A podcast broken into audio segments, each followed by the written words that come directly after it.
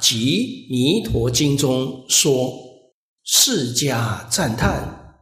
极乐种种庄严，又劝一切凡夫一日七日一心专念弥陀名号，定得往生。这个一日七日，这是《弥陀经》上讲的。啊，若一日，若二日，到若七日，啊，这个七天专修，啊，我们常常讲的打佛七，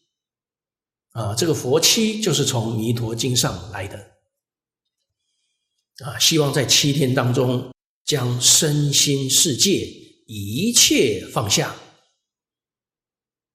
啊，专心专念。弥陀名号，